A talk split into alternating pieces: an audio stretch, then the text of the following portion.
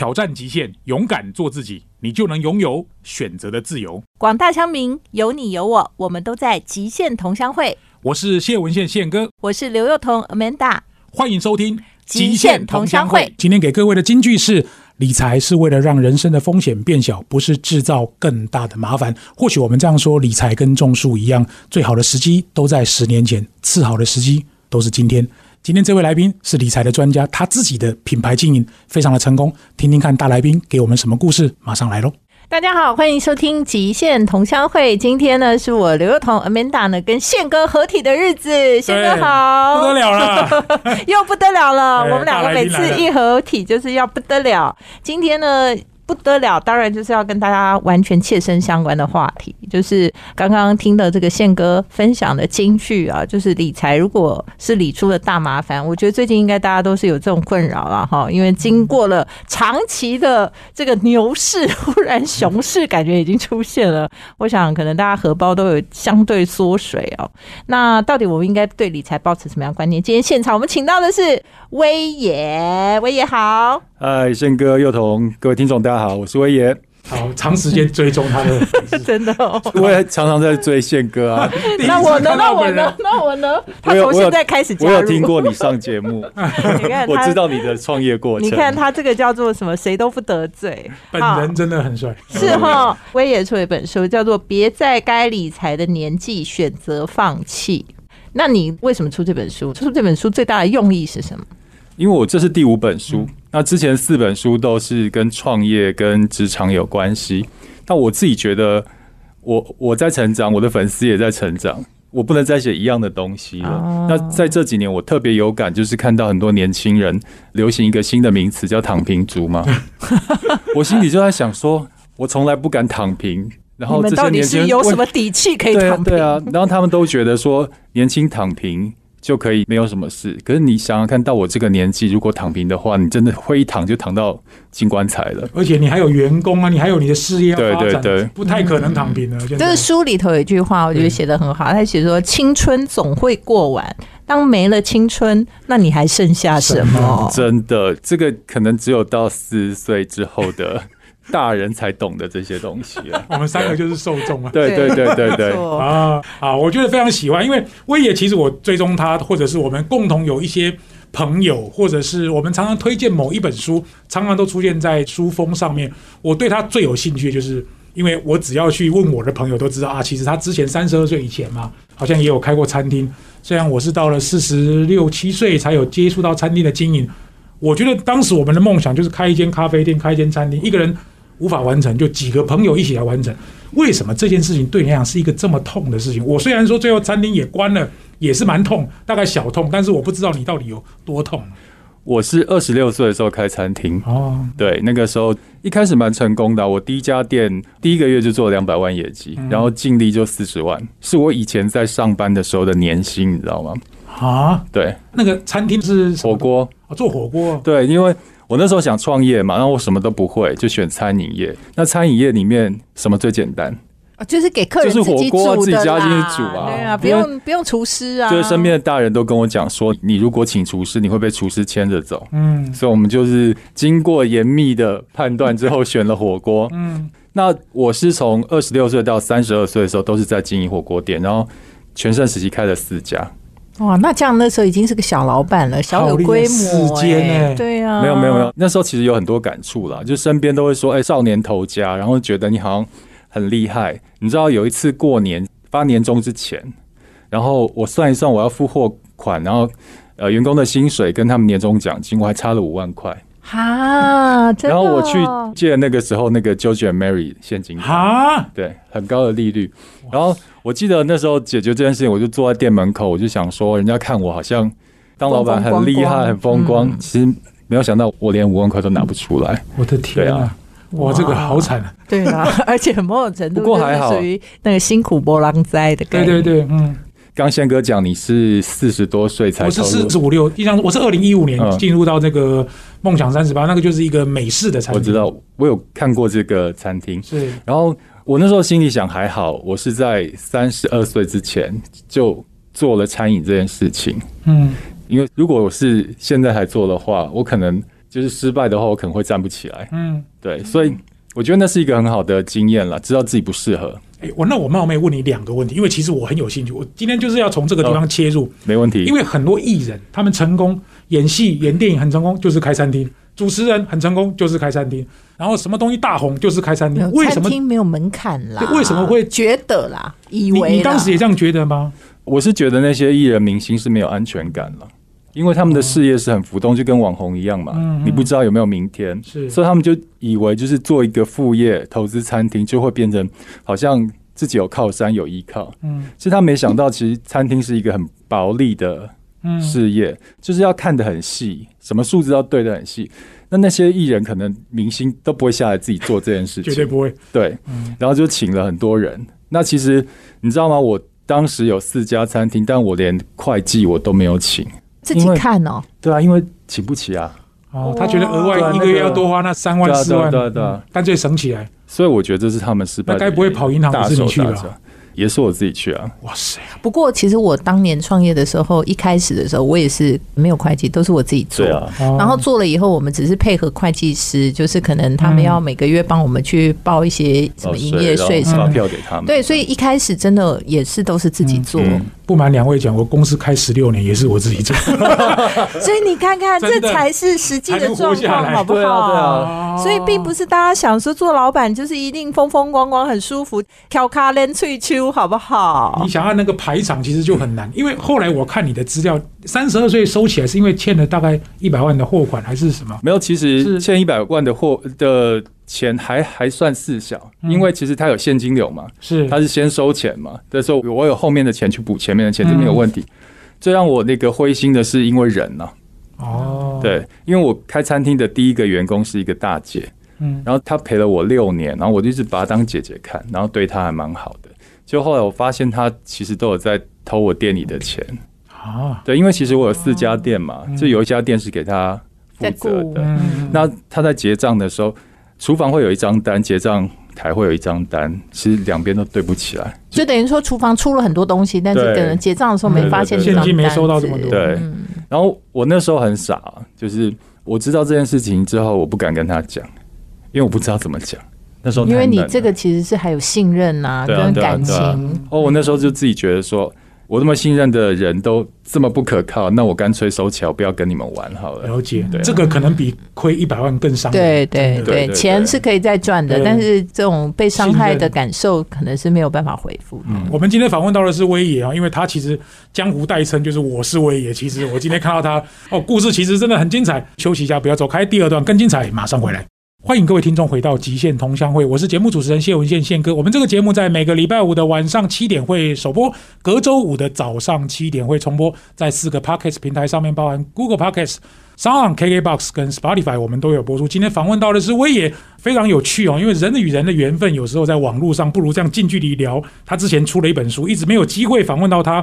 别在该理财的年纪选择放弃。刚刚谈到餐厅这段，大姐这段肯定伤心很多了哈。嗯当然你要能够重新再站起来，我相信以三十二岁那个年纪，说实在，三十二岁我在干嘛？我还在安捷伦科技做业务经理，我也没有创业经验。如果遇到这么大的问题，可能我也没办法负担得起。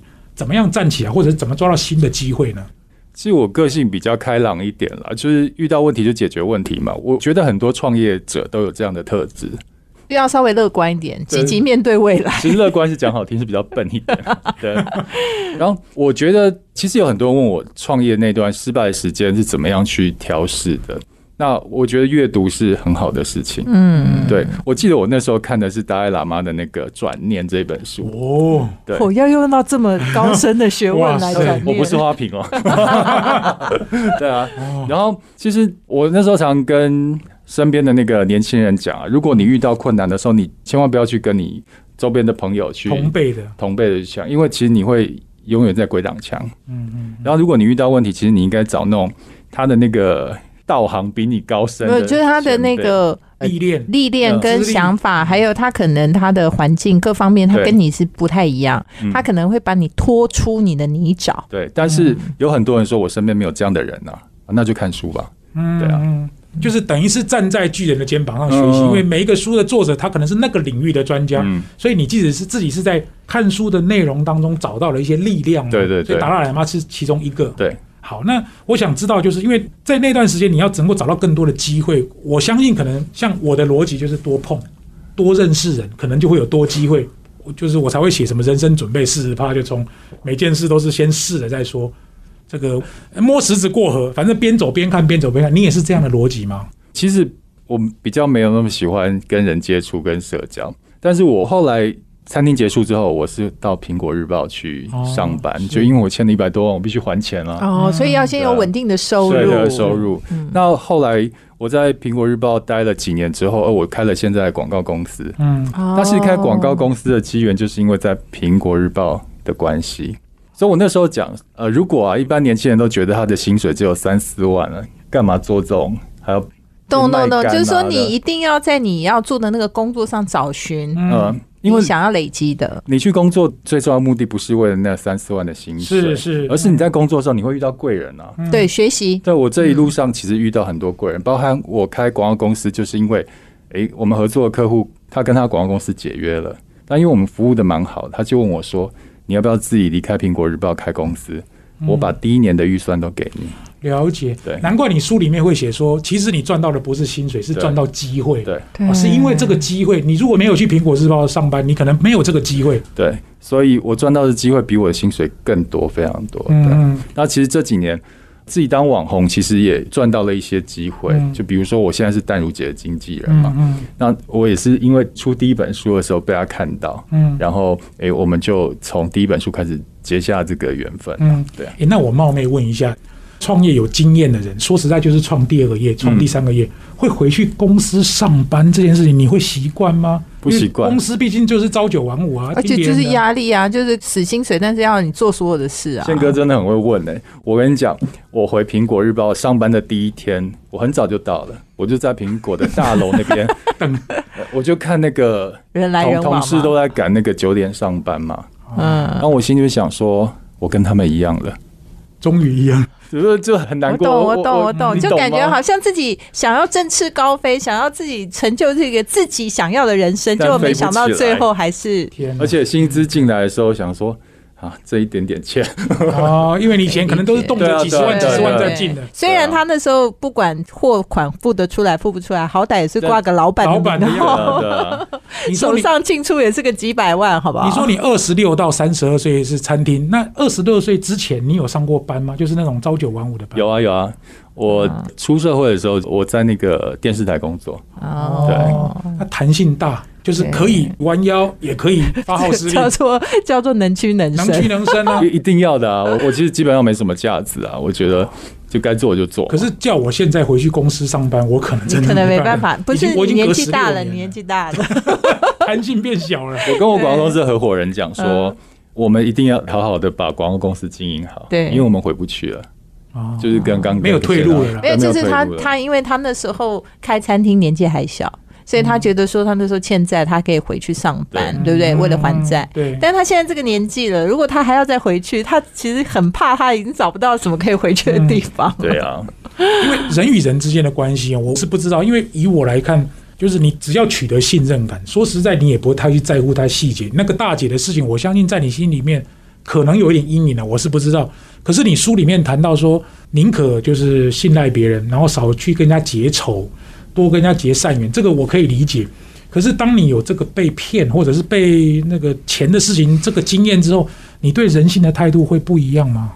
我的个性比较像狗，虽然被骗了一次，但是我还是很相信人性的啦。哦对对对，嗯，这是天性哦，那有的时对啊，候就是个个性，我觉得个性啊。嗯而且刚刚威也讲说，他其实是一个很害羞，然后有一点不太善于跟人交际的人啊。这个在我们如果今天我跟宪哥不是本人碰到他的话，我根本不相信。我也不相信，因为这跟我认知的他是有一点距离对，。但是我告诉你，今天我要跟听众讲说，我今天真的这样子坐在威爷旁边，我真的知道他是一个有一点社交上面的，社交障碍吗？不是，他就是比较避俗的。嗯其实坦白讲，大家可能觉得威爷就是。或许要比较熟吧，我不知道。但是我觉得这是另外一种信任的感受啊，你知道，就是太过于那种很嘻滑的，我们有时候会觉得说，哎、他讲的话是不是很值得信赖？嗯，但是我觉得他的那个，其实碰到本人就会觉得他其实个性上是相对很沉稳的那种。谢谢谢谢。如果有人说你是一个典型的内向者，你会同意这种话吗？因为这其实我觉得跟你的身份是有点矛盾跟冲突。他现在是网红，是老板，然后又是淡如姐的经纪，再加上名字又有一个爷，对，就要感觉好像是大名大开我的我一开始想象是这样子的。你觉得这个跟你的身份，或者是人家如果要给你一个标签，你会觉得内向者会是一个你典型的标签吗？其实我不算内向者，我是选择不要社交。哦其实我啊为什么？年轻的时候也经历过那个呃很喜欢社交啊，然后有很多朋友的兄弟啊对对，但其实那都是过客嘛。而且哦这种人际关系都是因为利而相聚的，那也会因为利而没有。其实我不喜欢这样的感觉，哦，对啊，那这看破看很深。破。不过我觉得这个是另外一个那个，因为在书里头他也跟大家讲，就是我觉得他刚刚讲的是一种人际关系的看破。嗯但我觉得他出这本书叫理财的事情，我觉得对理财上他也有一些提醒的句子，也是一种看破。是他的意思就可能讲了一些，例如说，呃，你真的要稳定的收入才是真的很重要，对对不对？哈，然后你如果能赚钱，等一等又怎么样？好，就是这个都是对抗我们好像那种人性上比较求快啊、求速度的那种感觉。我想问一个问题，因为如果当经济或者是你要做广告公司的老板，可能广结善缘对你来说是一个很关键的能力。嗯这个能力对你来说是一个在你不喜欢社交的内容下，这个看起来好像是一个专长哎，对你来说，呃，其实大家都以为我当广告公司老板需要跟客户常常的喝酒啊，对我完全没有的，你都不碰这些？不碰，因为我其实就跟客户讲说，我能帮你赚钱啊，我就不需要跟你做这些东西。这好实际对，是不是？宪哥，你听完这句话，决定说接下来有什么广告？哎、我交给你可以吗对，？就很实际啊。对，嗯，就是我交给你，你会帮我搞定这个产品。没错。对，其实到最后社交半天，他们还是会选择他们信任的人，能帮我们带来利润的人。嗯，哇，好特别，这跟我想象中的有一点差距。是不是？今天我觉得很多时候我们设定了一个来宾的走向，嗯跟我们实际跟那个来宾访谈以后，其实有时候会出现一个完全截然不同的结果。嗯，好，我们今天访问到的是威爷，在请他提提看斜杠跟理财它的核心知识到底在什么地方。休息一下，不要走开，更精彩的第三段马上回来。今天在现场的是威爷啊，刚刚我跟那个宪哥呢，在广告的时候，我们就一直在讨论说，哇，这跟我们原来设定访问的来宾走向完全不同。本来我们会以为威爷是一个应该八面玲珑，然后好像长袖善舞对长袖善舞，什么事情都可以这个。可能有的时候还会让人家觉得做广告公司的人比较没原则，就是客户说什么他就会 follow 什么。但其实刚刚访谈完以后，觉得完全不是这样。嗯，不过因为这个样子，我也比较对到他的书的一个想法，因为他就讲说啊，岁月静好是有价格的啊，好好生活是有门槛的啊。他就说现在这个年纪，他能够慢慢的做回他自己。刚刚宪哥讲的不计不求嘛，嗯，对，哦不治不求，有点像是我就不用靠别人了，无欲则刚啊，对，有点像这样很高深的道行啊。对，所以现在那个威爷就看起来就是很蛮有个性的了。嗯嗯那你现在的人生观是什么？不管是理财、生活，或者你做这些事情，那你真正想要做的目标是什么？我自己想要就游刃有余吧，做任何的事情。嗯，对，因为其实真的能快乐，就是你所有事情都可以游刃有余。嗯你的欲望不要超过你的能力嘛。嗯，，对，所以我现在给自己，其实我已经要走到下半场了，就跟自己讲说要快乐。那快乐前提就是做任何事都要有余地，嗯然后有一些空间，有一些能力在。嗯对，我相信你在打拼过程中一定遇到很多贵人了，因为我在你书上是看到贵人其实不在天边，他们其实就在你身边。可以跟我们描述你曾经在奋斗的过程，有没有哪一个贵人印象很深刻？有啊，我常常讲，就是你只要把事情好好的做好，其实你旁边人都看得到你。其实嗯真正会帮你的是那些在你旁边看到你努力的人。那就包含了我开广告的公司，帮了我的那个老板。那跟之前我开广告公司的前两年，其实有遇到一些状况啦，就是我自己有做自有品牌，但是跟人家合作，但是后来因为一些问题，那个品牌就收。那我我资金有很大的缺口。那我之前有一个客户，也是一个老板大哥，然后就是因为有合作过，他知道我是这样的人。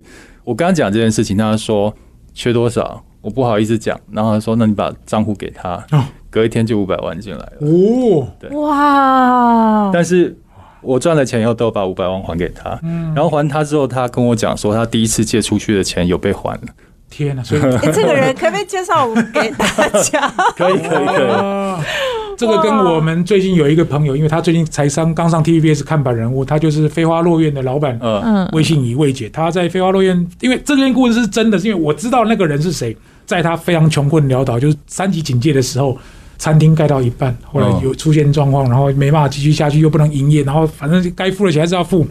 一个朋友跟他说要多少钱，要不要我帮你？他接下来讲了一句话，我吓一跳，他就坐在我隔壁，嗯他说两千够不够？不是两千块哦，两千万哦，对，所以你说这种朋友真的要有啊。对啊，你说谦哥，你有这个朋友吗？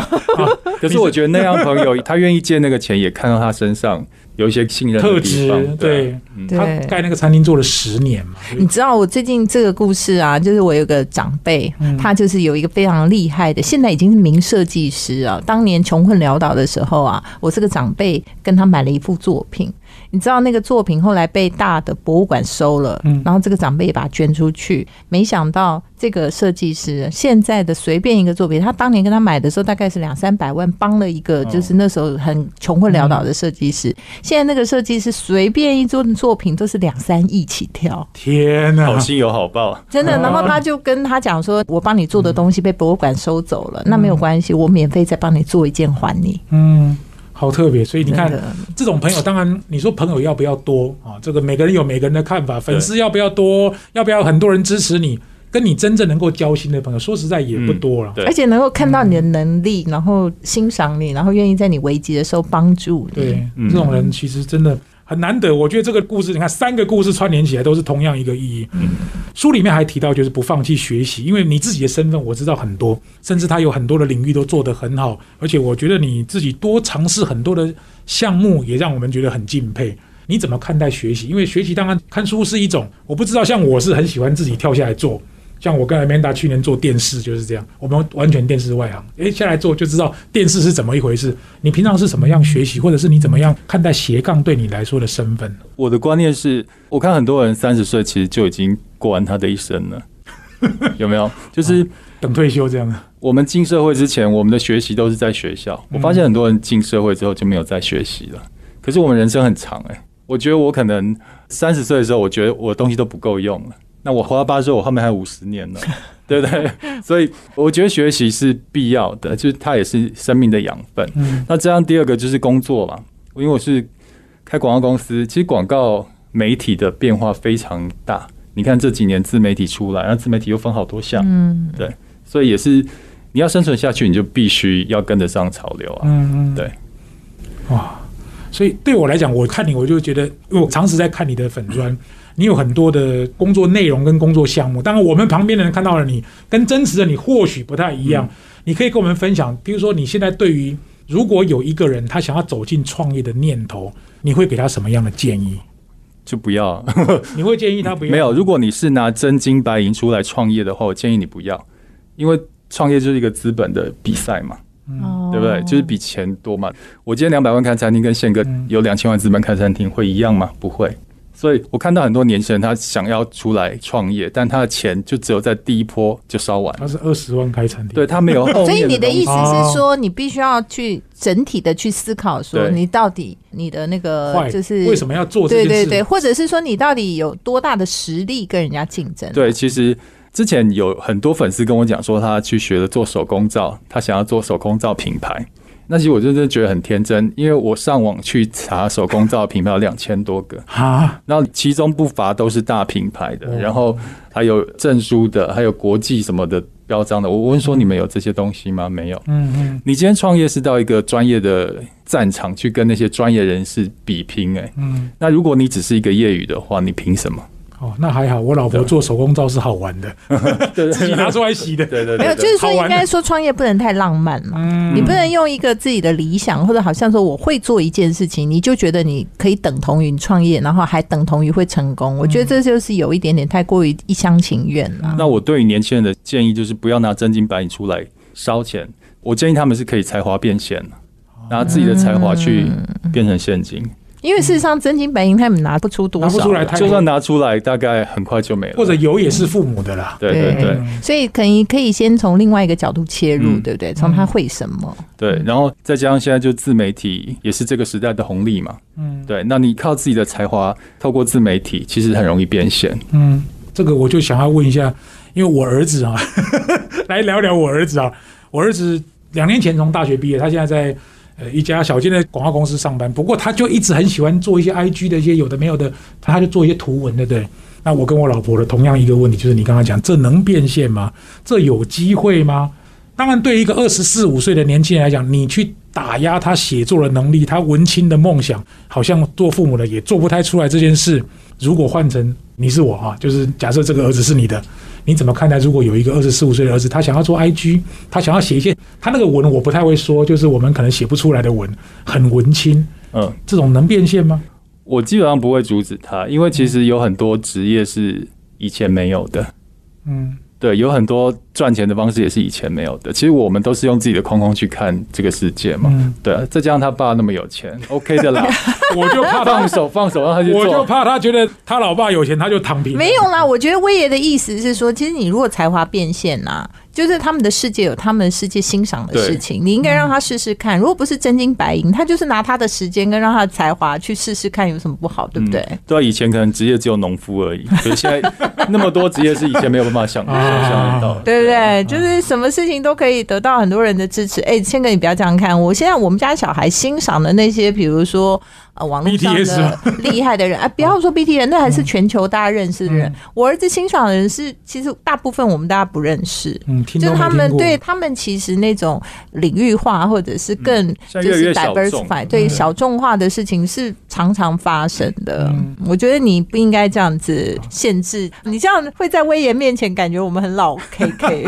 两位一席话就安慰了我。这样 休息一下，不要走开啊！更精彩的第四段马上回来。欢迎回到极限同乡会。听完这一集节目之后，相信你跟我一样都海阔天空了。我们刚刚在休息时间跟威爷聊了很多，我觉得非常有意思。他的工作真的很特别，而且有时候我们看一个公众人物也好，或者是呃网络上非常有名的人也好，或许他的核心竞争能力不是我们看到的那一个，而且他的主要获利来源或许也不是那一些东西。我想最后请我也提一下，因为能够致富的方法其实有很多种，那能够有机会斜杠赚钱的方法，我相信也不少。如果现在正在听这个节目的朋友，他是一个白领的上班族，他就是一个一般的工作者，他也没有机会变成网红，可能也不会有机会创业，你会给他们什么建议呢？因为这几年很流行斜杠这个名词嘛，那很多人就以为可能白天去麦当劳打工啊，然后再去正职，晚上再送送外卖，这就叫斜杠。这 好累，这不叫斜杠啊！我觉得真正斜杠，其实你要先搞清楚一个，就是你的核心能力是什么。嗯然后你的核心能力有了之后，配上一个技术，你就会有一个斜杠。嗯，比如说我的核心能力是行销广告嘛，嗯如果我敢创业的话，我就是公司老板。如果我在自媒体分享我的想法的话，哎，有人 follow 后，我就是一个 KOL。嗯我能写作，我就变作家；我能演讲，我就变演讲者。是所以斜杠，你先必必须确定你核心能力在哪里，嗯而不是从下面往上推。是太有道理。就像我常常讲，你要有斜杠之前，你要有单杠嘛。对对，单杠、啊，你先没有那一支单杠，如果我们出来当讲，如果你讲课没有讲的很好，你怎么可能会有第二支、第三支、第四支是啊？，所以大家搞错，大家把 part time 工作当斜杠，那会搞死，就二十四小时都排满了，就是斜杠那就是赚零头的钱。啊，这样不行，这样不行。嗯那我也你人生到一段一段的时间，包括像创业啊，创业失败，然后再有创业，然后工作，然后现在可能自己有经营的一番的那个。那如果说要你再走下一步，再立一个目标的话，你可能会想要做什么？我想过这个问题，我觉得下半生要追求的是希望成为一个职人。嗯，就是前半场，其实我们都只是在糊口嘛，嗯对不对？活下来，对，其实没有这些东西，你什么都不会啊。那我觉得，其实成为职人是我接下来想要做的。然后我我现在其实有在画画，哦，呃，不得了啦！对，因为我想说比较接近职人的，我又不会料理，我又不会修车，那画画是我一直都很有兴趣的。我觉得访问他很妙，就会一直出现一些，没有办法因为我只要把他跟画画连在一起，我就觉得这超有画面的。对，而且重点是说，因为他刚刚说出职人的时候，我还心里想说，那你是要职哪一种？原来他是真的可以找一项才艺说他要做职人呢、说不定他画画，因为他的名气就水涨船高，也有，因为其实年纪大之后，你已经没有工作了嘛，嗯，可能工作也不需要你了对。但是你还是要有重心，我觉得你要快乐，然后有一些抒发，有些成就的话，我觉得职人真的是一个目标。好，那我就跟你分享，因为他刚好讲到职人，就跟我昨天晚上直播讲的职人是一样。嗯我跟你分享另外一个，如果有人问我说职人的代表是谁，我就马上一定讲日本或者美国职棒的铃木一朗。铃木一朗就是标准打棒球的职人嘛。他曾经讲过一句超级名言，他说：“我一天不练习，我会知道；两天不练习，教练会知道；三天不练习，球迷就知道。他讲过一句非常经典的话，他就告诉我们，职人真正的核心标准就天天都做同样一件事，挥击、挥击、挥击，或者在右外也一直接球，他的逻辑就是这样。可是那个会很无聊哦，做职人做到最后其实就会很无聊，他所以重复的工作。所以刚刚我也才讲说，这个是值得下半生一直去追求啊。但是那个成就比当网红、比当成功的企业家会更大。对他得到全世界这个球迷的尊敬，他是嗯日本职棒、美国职棒的职人，不职得了！职人，所以要找一个事情去让你自己能够跟他去定着在一起。嗯，好赞呢！哎，今天真是完全出乎我跟宪哥两个人的意料之外，就是的不是，威爷，就是完全就是一个威爷另外的弦外之音版。哎最后我想请威爷讲一下，因为这本书其实对我们来讲，可能会给很多的观众、听众或者你的粉丝一些不一样的思考逻辑。别在该理财的年纪选择放弃。最后用一句话来讲讲这本书的核心精神，好吗？虽然已经过了这个推书期，我们还是要帮你推一下。其实这本书的重点就是书名了。嗯，哦，对，这其实就是把巴菲特的话转换成，就是你要年轻的时候赶快找一个小雪球，赶快努力很长一个坡道，赶快让它滚滚滚，越滚滚越大。对，其实那个复利效益是很很因为需要时间呐、对。那我我发现很多年轻人不知道这一点，所以我我这本书的受众其实对年轻人。嗯那刚有讲到说内容会比较简单，因为现在年轻人不看书，而且我跟你讲，这本书非常的容易读阅读。对对对，然后它，而且它有很多画重点的地方。如果你说你没有时间读，你可以直接看那个画重点的线就可以了。对好，非常好。好，新的系列威也我觉得很特别，我们很难得啊，就是你看网络上关注这么久，今天啊，透过 Amanda 的关系，我们找威也来亲自聊聊，最后才知道，原来他的公司就是我们录音室对面。而且威也跟我们原来看到的那个网络上的威也，其实，在那个某种我们既定印象里头是有一些不一样的。好，今天的节目到这边告一段落，谢谢各位的收听，我们下个礼拜再见，拜拜，拜拜拜。大家好，欢迎收听《极限同乡会》，来到现场观点。今天我们访问到威爷，我觉得他是一个非常成功的网红，非常成功的作家，非常成功的企业经营者。那我觉得更成功的是，他有一颗让我觉得虽然受到伤害，但是还是会勇敢面对、勇敢走到下一步的精神。那当然，其实我觉得今天我的访问里面啊，跟宪哥一起发掘了很多威爷我们在网络上看不到的那一面，然后也才知道说他感觉好像是一个不太喜欢社交的人。但是我觉得有一句话说的好，就是说，如果就是叫做嗯呃，如果我们真的知道我们拥有什么，那我们就不会对外有太多你知道不必要的气球。就是说，我们其实就是别人能够看得到我们，我们才是真正对别人产生价值的，而不是我们一直去求别人，或者是我们一直不断的汲汲营营，但你最终会觉得说这些事情都是很虚幻。希望威爷的故事呢，能够给大家一些启发。然后我们也继续呢，会去探寻一些极限大人物，为我们的人生来加分。今天非常谢谢大家的收听。